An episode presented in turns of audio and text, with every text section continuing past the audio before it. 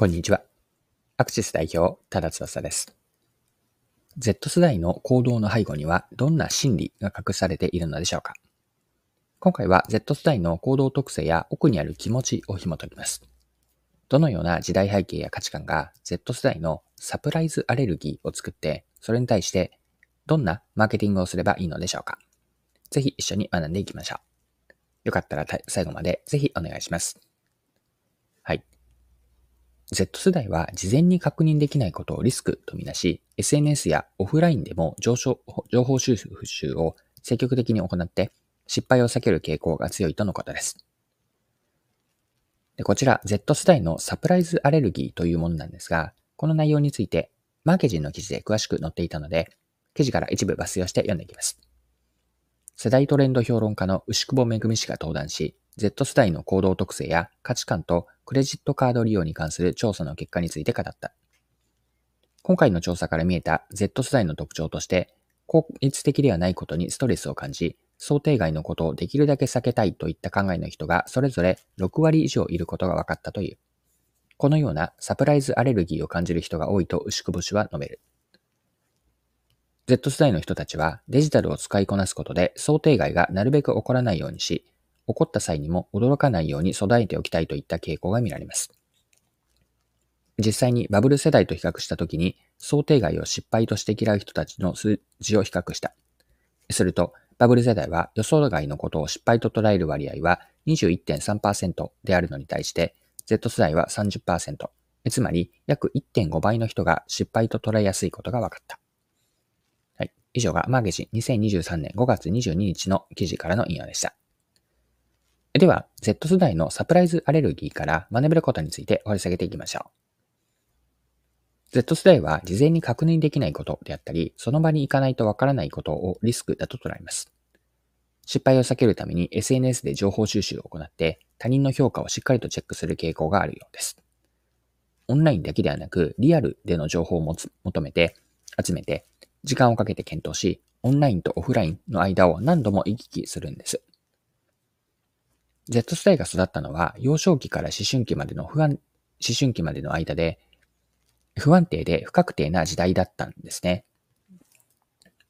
5年後や10年後の世界がどうなるのかの予測が困難であって、正解が存在しない時代というのを過ごしてきました。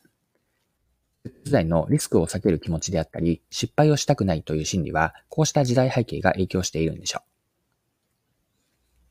う。Z 世代は自分のキャラクター設定として、自分らしさというのは他人からの評価であると。ま他人から評価されるものイコール自分らしさ。こんな考え方をするようなんですね。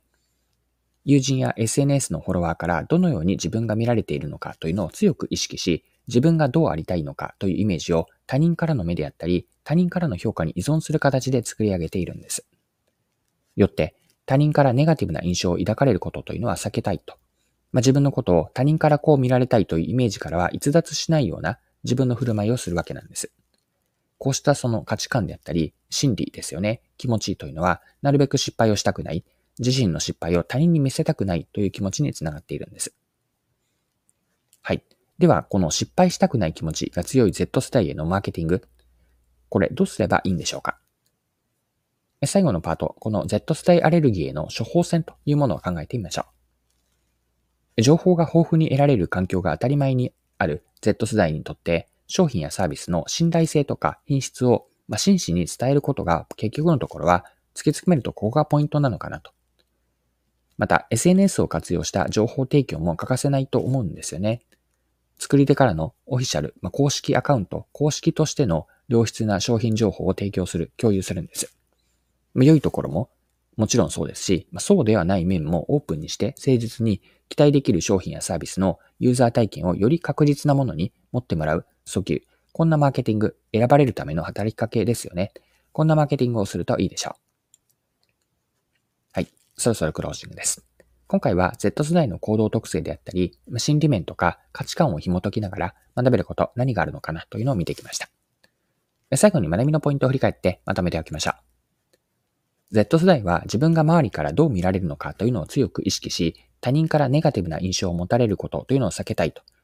つまり、失敗をしたくない、他人に自分の失敗を見せたくないというサプライズアレルギーがあります。ここから見えてきた Z 世代向けのマーケティングというのは、商品やサービスの信頼性を伝えながら、また SNS を活用した情報提供をするといいでしょう。商品への良い面とそうではない面を伝えて、オープンにし、ユーザー体験が期待外れで失敗することはない商品だと訴求する。こんなマーケティングがいいのかなと思います。はい、今回は以上です。最後までお付き合いいただきありがとうございました。それでは今日も素敵な一日にしていきましょう。